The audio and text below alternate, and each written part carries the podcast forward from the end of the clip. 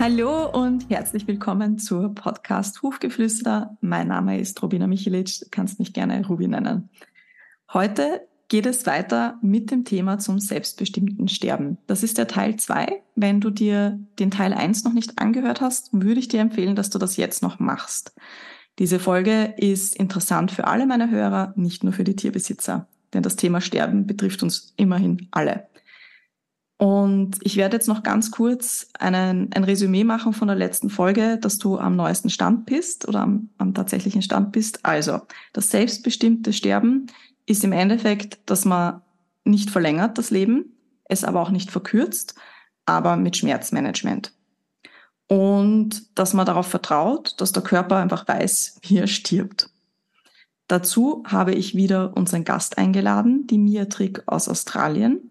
Sie ist Trust Technique Practitionerin, Hundetrainerin, unterstützt Mensch und Tier beim Sterbeprozess und ist die Gründerin von Unhurried. Hallo Mia, schön, dass du wieder da bist. Hallo Ruby, danke. Und wir steigen jetzt einfach gleich ein mit der Frage, also beim, beim, bei der letzten Podcast haben wir damit geendet, eben wie, wie du die Menschen unterstützt bei der Sterbebegleitung mit ihrem Tier und wo sie sich noch weitere Informationen und Unterstützung holen können. Und die Frage, die wir jetzt aber noch nicht reingenommen haben, weil sie einfach zeitlich zu lang gewesen wäre, ist auch, finde ich, einer der wichtigsten, wenn es einfach um den Selbstzweifel geht, nämlich, wann weiß ich denn, dass es soweit ist? Wann weiß ich, dass keine Heilung mehr möglich ist? Gibt es Indikatoren, an denen man erkennt, dass man eben jetzt das Richtige tut? Das ist eine ganz wichtige Frage. Danke. Also das Richtige. Ich war es mir nicht anzuwissen, was das Richtige ist. Und persönlich glaube ich auch, dass es generell nicht ein richtig und falsch gibt, sondern das richtig und falsch immer auf den Kontext ankommt. Und prinzipiell möchte ich da auch noch hinzufügen, die Frage, wie hilfreich ist es denn überhaupt in den Kategorien richtig und falsch zu denken? Aber jetzt wird es ein bisschen philosophisch, also zurück zum ist Sterben. Okay. beim Sterben, das ist genauso wie beim Geborenwerden, gibt es zwar Ähnlichkeiten im Ablauf, aber doch ist jeder Tod anders, individuell. Und was mir persönlich sehr geholfen hat, war, all meine Gedanken, Gefühle und Handlungsimpulse zum Thema Sterben ehrlich und mit Achtsamkeit mal für mich selber anzuschauen. Und es war auch unerlässlich für mich, mit jemandem Austausch haben zu können, der nicht nur Erfahrung und Wissen in Bezug auf das äh, Thema Sterben, Sterbebegleitung bei Tieren hat, sondern auch Empathie hat. Und das war für mich damals meine Tierärztin und in der Zwischenzeit, ich mache, nachdem dann die Tiere meiner, der Menschen, die ich begleite, gestorben sind, so ein Debriefing. Also wir besprechen so wie eine Nachbesprechung und ich frage dann auch immer, was war das Wichtigste und was da immer wie aus der Pistole geschossen kommt, war die Unterstützung zu haben, die Unterstützung von mir zu haben. Also das geht jetzt nicht nur um mich, aber eben Unterstützung zu haben, ein Rückendeckung zu haben. Ähm, warum? War, wenn man sich mit dem Thema neu befasst, fühlt man sich unglaublich verletzlich, weil wir haben das ja schon das letzte Mal angesprochen. Es gilt ja als das Ideal, wenn es dir nicht durch einen Unfall oder plötzlich unerwartet stirbt, am Lebensende es einzuschläfern. Das heißt so in, sie ist ganz fest in unserem Kopf verankert, dass Euthanasie die einzige tierfreundliche Variante ist am Ende des Lebens. Und wenn man das jetzt in Frage stellt, in, dafür, dass man sich für das selbstbestimmte Sterben seines Tieres ähm, interessiert, dann kann man sehr schnell auf Unverständnis stoßen, auf den Vorwurf, egoistisch zu sein, nicht loslassen zu können oder im Extremfall sogar die Meinung, dass man seinem Tier unnötiges Leid antut. Und solche Ansichten, wenn einem die entgegengebracht werden, da kommen natürlich sofort Zweifel hoch und man fühlt sich unsicher und man hinterfragt sich, was man da eigentlich tut. Weil es ist ja auch noch so, als Tierbesitzer hat man rechtlich die Entscheidungsbefugnis über die Existenz des Tieres und dessen Betreuung. Also das ist eine große Verantwortung. Und ich möchte da jetzt gern die Frage stellen, ohne sie zu beantworten, wo oder bei wem liegt die Verantwortung für den Tod eines Wesens, eines Tiers, eines Menschen wirklich? Liegt's bei uns, beim Menschen, beim Tier, beim Leben selbst? Wie gesagt, ich werde die Frage jetzt nicht beantworten, sondern das ist eigentlich als Gedankenanstoß gedacht. Was manche Menschen in diesen Situationen machen, also wenn sie Sterbebegleitung für ihr Tier in Betracht ziehen und sich unsicher sind und wenn es darum geht, mache ich überhaupt das Richtige, möchte mein Tier sterben, ist, dass sie Tierkommunikation zu Rate ziehen. Das kann sehr hilfreich sein. Es ist aber ganz, ganz wichtig, dafür die passende Person als Sprachrohr für dein Tier zu finden hat die Tierkommunikatorin sich selbst noch nicht mit dem Thema Sterben auseinandergesetzt oder glaubt, dass jedes Haustier per Euthanasie sterben soll, beeinflusst das natürlich, wie sie die Wahrnehmungen, die sie von deinem Tier hat, dann an dich weitergibt. Also es ist wirklich wichtig, vorher in Erfahrung zu bringen, wie die Tierkommunikatorin zum Thema steht. Wenn es jemand ist, für die der selbstbestimmte Tod eines Tieres nicht tabu ist, kann man ausgezeichnete Unterstützung von so einer Person bekommen, die dann auch wirklich authentisch ist. Besonders bei der Frage, die ja immer als, als oberstes liegt bei der Sterbebegleitung, hat mein Tier Schmerzen, leidet mein Tier? Ja. Das ist ein Thema, das wir vielleicht mal wann anders besprechen. Das Leiden und Schmerzen, das ist ein riesiges Thema. Aber jetzt noch einmal auf deine Frage zurückzukommen, ob es Indikatoren gibt, wie man denn erkennen kann, dass man das Richtige tut. Ich habe ja Sterbebegleitung für meinen Hund Louis gemacht und nach seinem letzten Atemzug war das erste, was ich empfunden habe, so eine ganz, ganz tiefe Zufriedenheit und eine große Dankbarkeit. Und es war mir ohne Zweifel absolut klar, dass ich das Richtige getan habe. Für ihn, für uns in dem Moment. Zeitweise war der Prozess extrem schwierig und herausfordernd für mich, nicht zuletzt wegen des Schlafmangels, sieben Wochen Schlafmangel, das war viel, aber auch wegen des Kontrollverlusts, weil, ähm, und mit Kontrollverlust meine ich, dass wenn man den Tod nicht beschleunigt, wie durch Euthanasie, weiß man einfach nicht, wann der Moment des Todes eintritt und das baut innerlich eine Spannung auf, weil man einfach nicht weiß, wann wird es passieren. In drei Minuten, morgen, in fünf Wochen, nächstes Jahr, wir wissen es wirklich nie, in dem Moment selber. Und das, diese innere Spannung und dieser Kontrollverlust,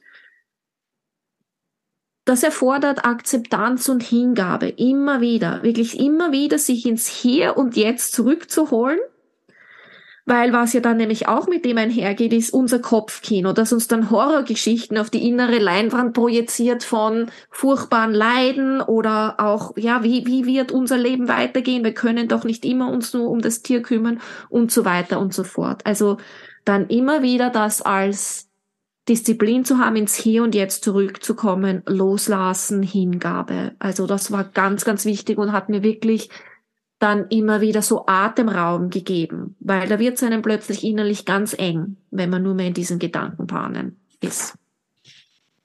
Ja, finde ich super. Also ich habe Gänsehaut, also echt Wahnsinn. Mich würde es jetzt noch interessieren, was ich ja all meinen Kundinnen versuche mitzugeben. Wurscht, ob das jetzt Menschen sind, die Anwendungen für sich suchen oder Menschen, die Anwendungen für ihre Tiere buchen. Mir ist immer ganz wichtig, dass sie auch auf sich selbst hören und auf ihren Körper hören, weil eben der Körper weiß einfach extrem viel selbst. Und es ist ja total oft so, darauf gehe ich auch in meiner allerersten Podcast-Folge ein, komplementär, nicht alternativ, dass man sich irgendwie nicht traut, Hilfe woanders zu suchen, obwohl es das Bauchgefühl schon sagt. Also man, ich weiß nicht, ist irgendwie falsche Loyalität. Ich, ich weiß es nicht genau, was das ist. Äh, ich habe es auch selbst schon gemacht, dass ich bei Energetikern geblieben bin, die mir eigentlich nicht gut getan habe. Und dann, äh, weiß ich nicht, ich, ich kann selbst nicht erklären, warum ich das gemacht habe. Ja? Äh, das heißt, mich würde da extrem interessieren, welche Rolle dein Bauchgefühl bei diesem ganzen, bei dieser ganzen Thema ge gespielt hat. Also wie, wie hat dein Körper dir da die Signale gegeben, dass du jetzt am richtigen Weg bist? Danke, wieder eine ganz, ganz wichtige Frage. Mal schauen, wie ich sie beantworten kann. Also was wichtig ist, um mit dem Bauchgefühl, mit der Intuition verbunden zu sein, ist eben dieses im Hier und Jetzt sein. Wenn in meinem Kopf das Kopfkino abgeht von Angst und Zweifel, Unsicherheit, dann weiß ich, ich bin gerade nicht mit mir selber verbunden, nicht mit diesem Bauchgefühl. Und dann eben der Umkehrschluss jetzt, was es eben braucht, ist ähm, das loslassen zu können und ins Hier und Jetzt zurückzukommen. Da gibt es natürlich viele Möglichkeiten, die fallen alle so ins Thema Achtsamkeitsübungen oder Meditation. Für mich persönlich, weil ich ja mit der Trust-Technik arbeite, ist das für mich immer der schnellste Weg. Ähm, weil wenn wir im Hier und Jetzt sind, dann sind wir in der Verbundenheit mit all den Wesen in unserem, in unserem Umfeld, weil und da möchte ich jetzt kurz ein bisschen äh, wissenschaftlich werden, weil was die Trust-Technik ja eigentlich macht, ist, dass sie hilft einem Tier und uns selber zuerst und dann dem Tier. Ähm, das nimmt Einfluss aufs Nervensystem. Wenn ich also in Angst und Zweifel und so weiter bin, ist mein Nervensystem in einem Zustand, der nicht hilfreich ist, gute und wichtige Entscheidungen zu treffen. Und mit Achtsamkeitsübungen, mit Meditation und eben auch das, was die Trust-Technik macht, kann ich mich wieder selbst und mein Nervensystem in, in diesen ruhigen Zustand verbringen, in den ruhigen Zustand bringen. Und was, wo jetzt die Wissenschaft reinkommt, was ich unglaublich spannend finde, ist, dass man herausgefunden hat, dass Nervensysteme miteinander kommunizieren. Und darum funktioniert auch die Trust-Technik. Wenn ich mich zuerst beruhige, kann sich dann auch mein Tier beruhigen. Es ist also nicht ganz so einfach, da gibt's hier den Prozess, aber mal wirklich auf den Punkt gebracht. Das heißt, wenn ich dann in diesem äh, Ruhezustand bin, wenn mein Nervensystem ruhig ist, bin ich dann, kann ich auch besser hören. Also erstens einmal beruhigt sich dann auch das Nervensystem von meinem Tier und auch ich kann Impulse wahrnehmen, Intuitionen, was ist jetzt, was ist jetzt angesagt, was ist richtig. Und da kommt mir gerade ein Beispiel in den Sinn. Louis nach seinem Schlaganfall war ja vollkommen gelähmt. Also wenn ich sage vollkommen, in einem Bein hatte noch ein bisschen Bewegung und den Kopf konnte ein bisschen bewegen, aber er konnte sich zu Beginn nicht einmal mehr aufsetzen. Und was ganz wichtig für mich war, was wichtig ist in der Sterbebegleitung, ist, dass man Dinge nicht erzwingt. Zum Beispiel auch nicht Nahrung äh, einflößt oder Flüssigkeit, wo das Tier, dass das Tier nicht möchte.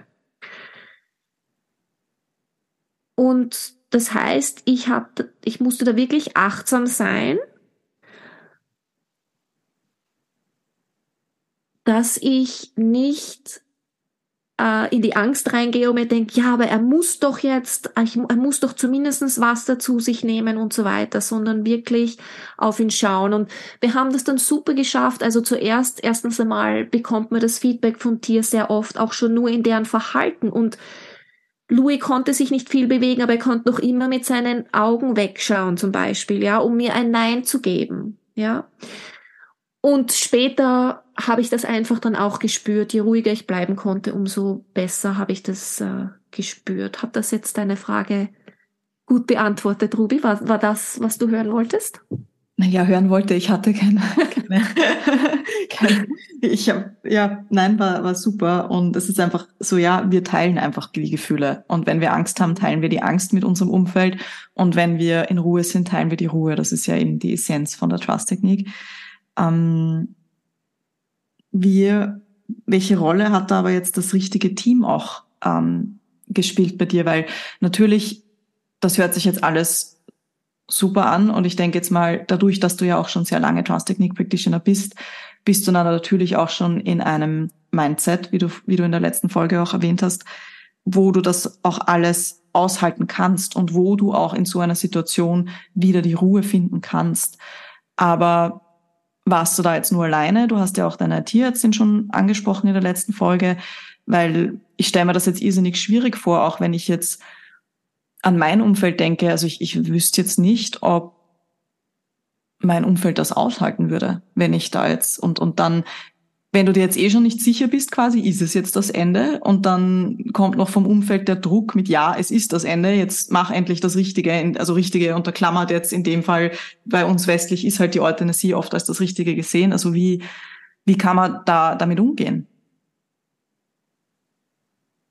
Ja, meine Tierärztin hat mich unterstützt. Das äh, ist eine, war ganz wichtig für mich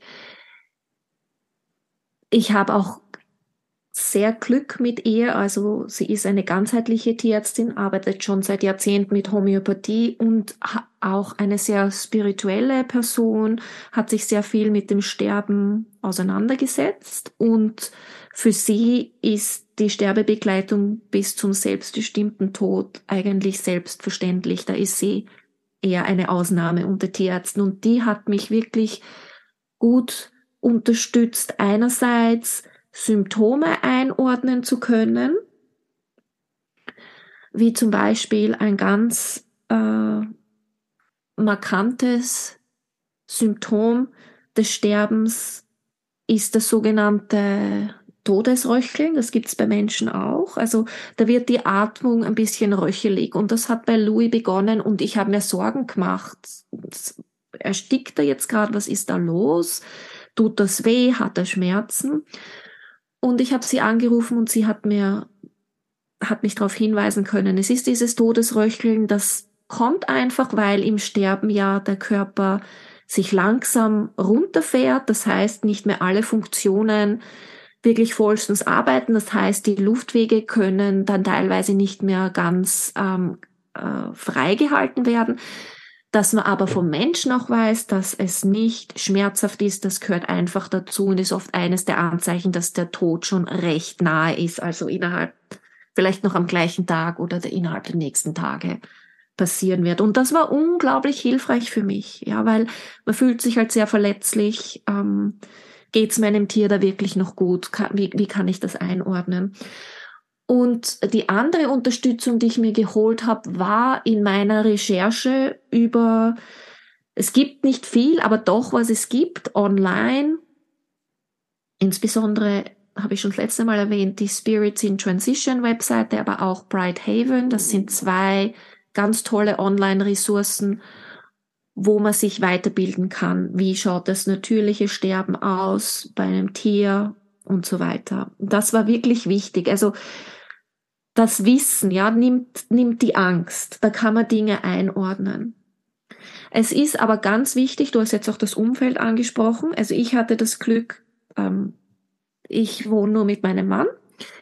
Der war damit vollkommen an Bord, also zumindestens insoweit, dass er mich unterstützt hat, ähm, emotional und Dinge im Haushalt auch ähm, mir abgenommen hat, mir aber selbst bei der Betreuung vom sterbenden Louis nicht geholfen hat. Aber das war einfach genug. Und ich, ich äh, sage zu den Menschen immer, denen ich begleite, dass es ganz wichtig ist, dass sie sich eine Bubble bilden, also wie so eine Blase, wirklich nur das Team um sich herum. Man weiß ja oft schon im Vorhinein, man kennt ja Freunde und Familienmitglieder, wie die auf gewisse Dinge reagieren und da einfach zu wissen, wenn man das Gefühl hat, diese Person, für die wäre das alles zu viel, einfach nicht drüber reden. Ja, wenn man im gleichen Haushalt ist, ist das schwierig, aber ich sage jetzt einmal so, man, man muss das nicht an die große Glocke hängen, was man macht. Ja, man darf sich da wirklich ganz bewusst den Raum schaffen. Es ist das möchte ich jetzt an der Stelle sagen, es ist ein heiliger Raum, das Sterben, genauso wie das Geborenwerden, ja. Und es ist auch so ein bisschen wie eine Auszeit aus dem Leben, ähm, wo der Alltag in den Hintergrund tritt, weil das Sterben wirklich, man merkt es für den Sterbenden, auch ein innerer Prozess ist. Beim Sterben geht's ja, das ist ja nicht nur, auf Englisch sagt man, ein medical event, ja, so das medizinische. Und das passiert in unserer Welt oft. Ja, da geht's nur mehr um die medizinische Versorgung und wie es der Person oder dem Tier mental, emotional oder auch spirituell geht, nimmt ja oft so irgendwie, ähm, ist, ist nicht so wichtig. Jetzt ist es für Tierbesitzer oft ganz wichtig, einen, äh, die tierärztliche Betreuung, klar, weil wir wollen ja gerne jemanden an unserer Seite haben, der sich mit Tieren auskennt, mit deren Gesundheit und dem Kranksein. Ich möchte da jetzt ein paar, über ein paar Dinge sprechen, die ich als Begleiterin von Menschen, die ihre Tiere beim Sterben begleitet haben, erlebt habe im Punkto Tierärzten. Und als allererstes möchte ich gerne mal sagen, dass jeder Tierarzt in erster Linie mal ein Mensch ist. Und was ich damit zum Ausdruck bringen möchte, ist, ist Folgendes, dass wenn ein Mensch eine unverarbeitete, traumatische traumatisches äh, äh, Sterbeerfahrung gemacht hat. Also sagen wir zum Beispiel, äh, ein naher Verwandter hat so einen ganz langen, scheinbar schmerzhaften, herausgezogenen Tod und man hätte sich vielleicht am liebsten nur gewünscht, man könnte diese Person erlösen, dann färbt das natürlich die Einstellung, wie man alle das Sterben und den Tod in der Zukunft sieht. Und das sind Tierärzte nicht ausgenommen. Und ich bringe das, weil nämlich genau das passiert ist von einer meiner äh, Klientinnen, die ich ähm, begleitet habe. Das war jemand, die war eigentlich sehr selbstsicher. Und als ihre Tierärztin dann mal äh, den Vorschlag oder mal gesagt hat, hm, vielleicht sollte man den Hund jetzt einschläfern, hat sie das zwar reingekommen und gesagt, danke, aber das, das möchte sie nicht aus den und den Gründen und sie betreibt betreut den Hund weiterhin. Was aber dann im Gespräch herausgekommen ist, ist eigentlich genau das. Die Tierärztin hat dann erzählt, dass ihr Vater sehr lange im Sterben war. Da war großes Leiden und dass äh, sie hätte sich so gewünscht, dass Euthanasie legal für ihren Vater gewesen wäre. Und durch das Aussprechen, durch das im Gespräch sein, aber das war wirklich toll. Einerseits meine Klientin konnte das besser einordnen, aber auch die Tierärztin hat dann doch weiterhin unterstützen können, hat sich nicht zurückgezogen, ja, hat gesagt, ich akzeptiere deine Entscheidung, ähm, ich begleite dich so gut ich kann. Ich habe aber auch, und das war ein Extremfall, erlebt, dass ein Tierarzt, und das war in Neuseeland, mit einem Kunden in Neuseeland, mit einer Katze, der Tierarzt hatte ganz stark den Eindruck, dass diese Katze eingeschläfert gehört, ja, dass mir der nicht mehr helfen konnte, und so weiter, dass es der wirklich nicht gut ging. Und der Besitzer hat gesagt, nein, ich nehme die Katze mit heim. Und da war schon da das ein bisschen schwierig. Und der Tierarzt hat sich aber so stark in seiner Meinung gefühlt. Und für Tierärzte, die haben ja auch ein Mandat des Tierschutzes. Und der hatte wirklich das Gefühl, dass, dass mein Klient das Falsche macht. Der hat dann den Tierschutz, den Tierschutz angerufen und der Tierschutz hat dann einen Vertreter in das, in das Zuhause geschickt von den Menschen. Das war ein paar Tage später, da ging es der Katze schon wieder besser. Und der Tierschutz hat dann gesagt, nein, wir sehen da keinen Handlungszwang. Also da gibt's so eine ganze Bandbreite. Aber wie nochmal gesagt, also ich, das geht mir hier nicht drum, irgendjemand zu verteufeln oder sonst irgendwie. Das ist wirklich ganz, ganz wichtig. Aber Tierärzte sind auch nur Menschen. Erstens mal das eine, sich vor Augen zu halten. Und dann, was ich auch gemerkt habe, ist, dass manche Menschen so eine wahnsinnige Loyalität haben, und du hast ja das vorher angesprochen, ihren, ähm, ihrer Unterstützung gegenüber, wie auch Tierärzte. Und da gibt es manche Menschen, die sagen, ich gehe schon seit 20 Jahren zu dem Tierarzt. Schön, das finde ich gut, das ist toll, da weiß man, man hat eine, ein Vertrauens, eine Vertrauensbasis auch. Aber wenn es darum geht, dass du dich interessierst dafür, ähm, dein Tier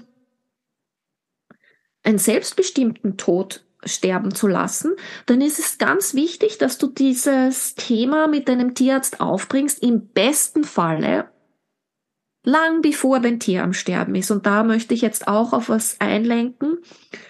Mein Wunsch ist es ja, das Bewusstsein zu dieser Thematik in den Menschen so zu wecken, dass sie sich mit dem Thema auseinandersetzen, solange es ihrem Tier noch gut geht. Weil ich bin da wirklich wie ins kalte Wasser gesprungen und alle meine Kunden, die ich bis jetzt hatte, war das auch ein bisschen so. Die haben sich erst neu mit dem Thema be beschäftigt und das ist dann intensiv, diese Lernkurve. Wenn man aber schon vorher sich während noch des glücklichen Lebens oder sogar schon als mit dem Jungtier weil es ist ja so, außer man hat einen Papagei, die meisten unserer Haustiere, vom Meerschweinchen bis zum Pferd, leben in der Regel kürzer als wir. Das heißt, wir werden den Tod unserer Haustiere erleben und das nicht so vor sich wegzuschieben, sondern sich Gedanken drüber zu machen. Und das geht auch noch, das möchte ich jetzt auch noch erwähnen, nicht nur über den Sterbeprozess, sondern es geht auch dann, was ich, was denn meine Wünsche sind, was dann mit dem toten Körper meines Tieres passiert, dass man das nicht so in der letzten Sekunde entscheidet. Da kann man da manchmal wirklich ähm, im Nachhinein, ähm, ja, wünscht man sich dann vielleicht, dass man es anders gemacht hätte. Und das ist gut, sich diese Dinge im Vorfeld zu überlegen einfach auch zu wissen, was gibt's denn alles. Man muss das nicht schon vorher entscheiden. Das geht sowieso nicht, weil das entscheidet man dann im Moment. Aber zumindest das Wissen zu haben, was sind meine Möglichkeiten, damit, wenn ich dann an dem Punkt bin, ich eine viel bessere Wahl treffen kann.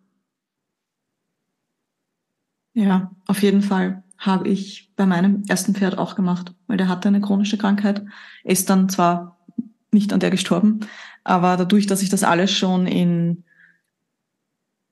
ja, vorab bearbeitet habe, war das dann eine, Gott sei Dank, eine recht schnelle Sache, die, also ich habe einen, einen ähm, Diamanten aus seinem Schweif pressen lassen, den ich dann jahrelang um mein, mein Herz quasi getragen habe auf einer Kette. Und die habe ich dann einmal kurz verloren und Gott sei Dank wieder gefunden. Also das war echt heftig. Und jetzt ähm, trage ich sie nicht mehr täglich, sondern nur noch zu, wenn ich das Gefühl habe, ich brauche ihn heute mit, aber sie ist, sie ist sicher verstaut, sage ich mal, die Kette. Und ich bin sehr froh, dass ich sie habe. Aber ja, wie du sagst, das ist ganz gut, wenn man sich darüber Gedanken macht. Und ich finde auch, du hast in deinem Vortrag, den ich mir angehört habe, ja auch erwähnt, dass das Abnehmen auch ist, weil der Körper dann die, die Nahrungsverarbeitung so anstrengend findet.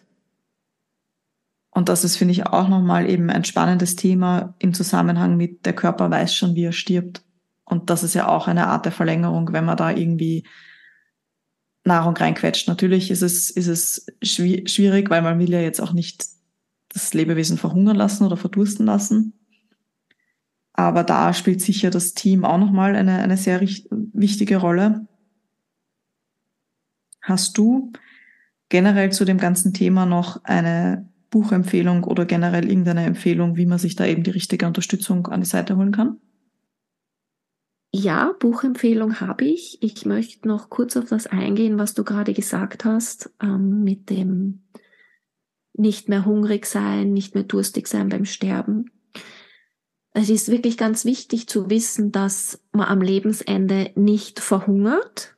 Ja, zu dieses nicht mehr hungrig sein ist, wie du schon gesagt hast, weil um für den Körper aus der Nahrung Energie ziehen zu können, muss er zuerst einmal Energie für die Verdauung aufwenden und das ist am Ende des Lebens einfach nicht mehr notwendig, weil es ja ums Runterfahren des Körpers geht und es ist erstaunlich, wie viele Reserven ein Körper noch hat, wie lange man ohne Nahrungsaufnahme ähm, sich noch bewegen kann. Mit dem keinen Durst haben, das ist dann oft also überhaupt mit dem Trinken aufzuhören, das ist dann oft wirklich maximal drei Tage vom Sterben, aber meistens eigentlich nur am Tag vom Sterben. Aber manche Tiere trinken bis ganz am Ende und, und fressen auch. Man weiß von Menschen, die, äh, von sterbenden Menschen, dass man ihnen nichts Gutes tut, wenn man sie zwangsernährt, dass das Schmerzen im Körper bereitet und un unangenehm ist und unnötig und eigentlich damit das Sterben hinauszögert. Man tut damit nichts Gutes.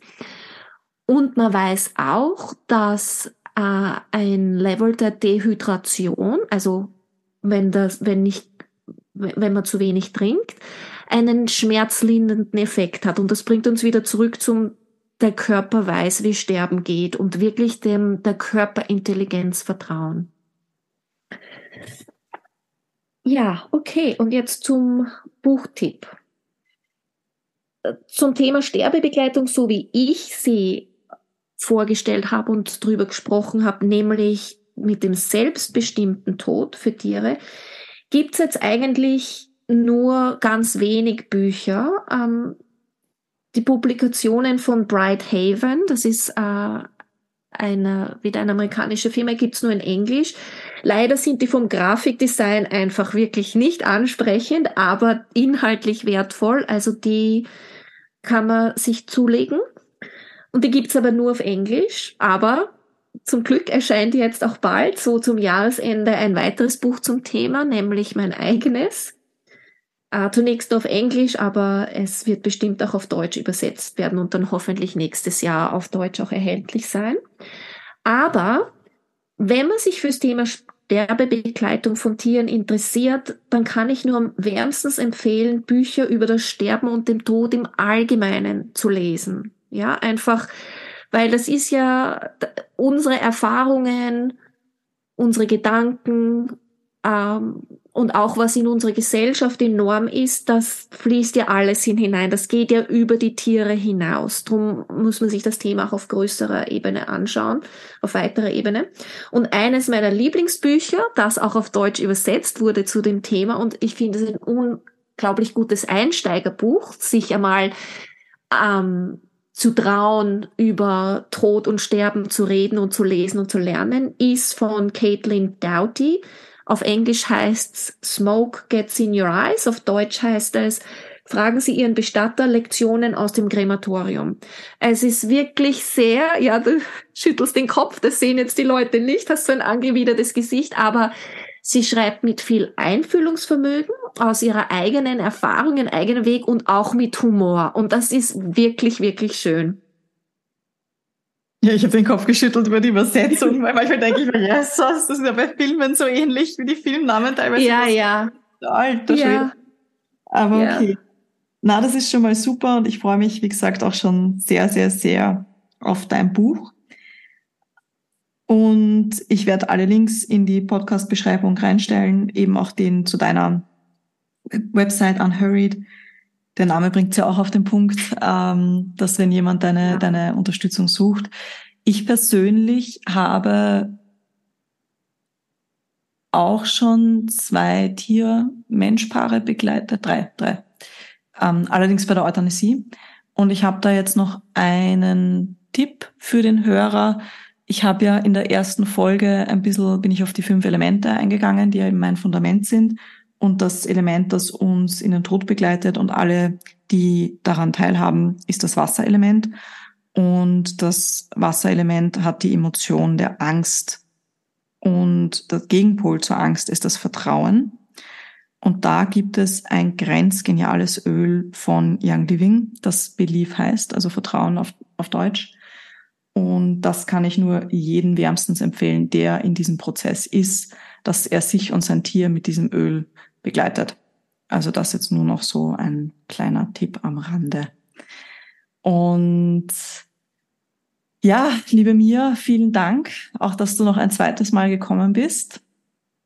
Hast du noch etwas für den Abschluss für uns? Danke für die Einladung. Ich freue mich immer, wenn ich über dieses Thema sprechen darf, weil ich möchte sehr gern in die Welt raustragen für die, die das interessiert. Zum Punkt der Öle kann ich dir da nur recht geben. Ein anderes Öl, das das Sterben auch wirklich gut begleitet, ist Weihrauch. Mhm.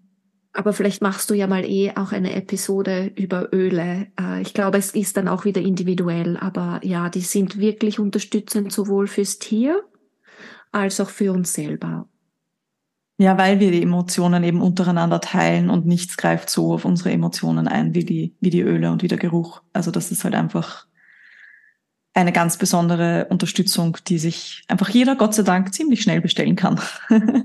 genau.